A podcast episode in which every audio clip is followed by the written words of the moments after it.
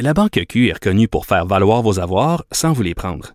Mais quand vous pensez à votre premier compte bancaire, tu sais, dans le temps à l'école, vous faisiez vos dépôts avec vos scènes dans la petite enveloppe.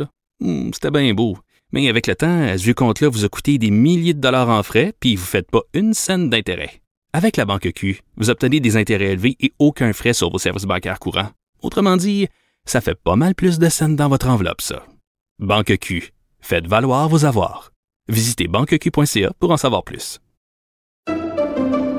Pendant que votre attention est centrée sur vos urgences du matin, vos réunions d'affaires du midi, votre retour à la maison ou votre emploi du soir, celle de Desjardins Entreprises est centrée sur plus de 400 000 entreprises à toute heure du jour.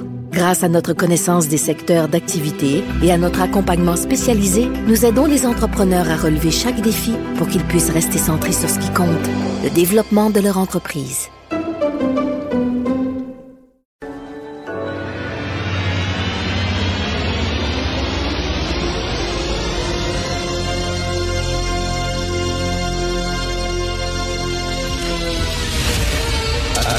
Attention, cette émission est laissée à la discrétion de l'auditeur.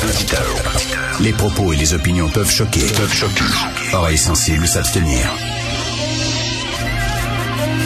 Richard Martineau. Martino. Un animateur pas comme les autres. Richard Martineau. Cube Radio.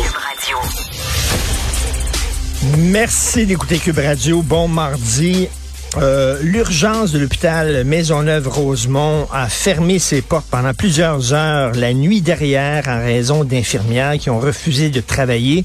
Elles ont manifesté leur refus d'aller au boulot parce qu'elles sont écœurées du travail supplémentaire obligatoire. Le travail supplémentaire obligatoire était censé être une stratégie euh, dans les cas d'urgence, mais c'est rendu une façon de gérer au jour le jour.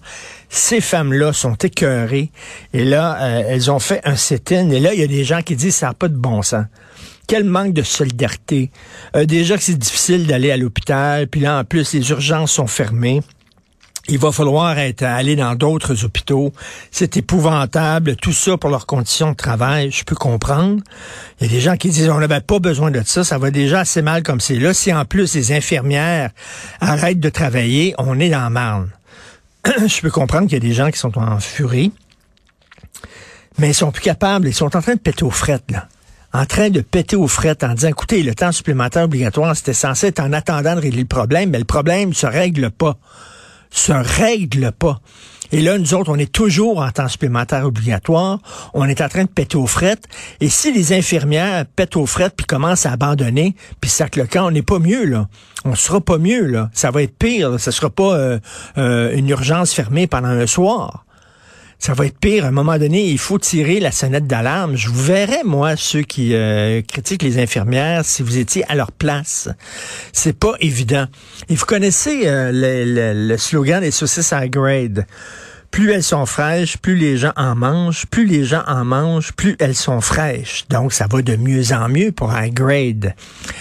La province de Québec, c'est la province high grade, mais vers le bas.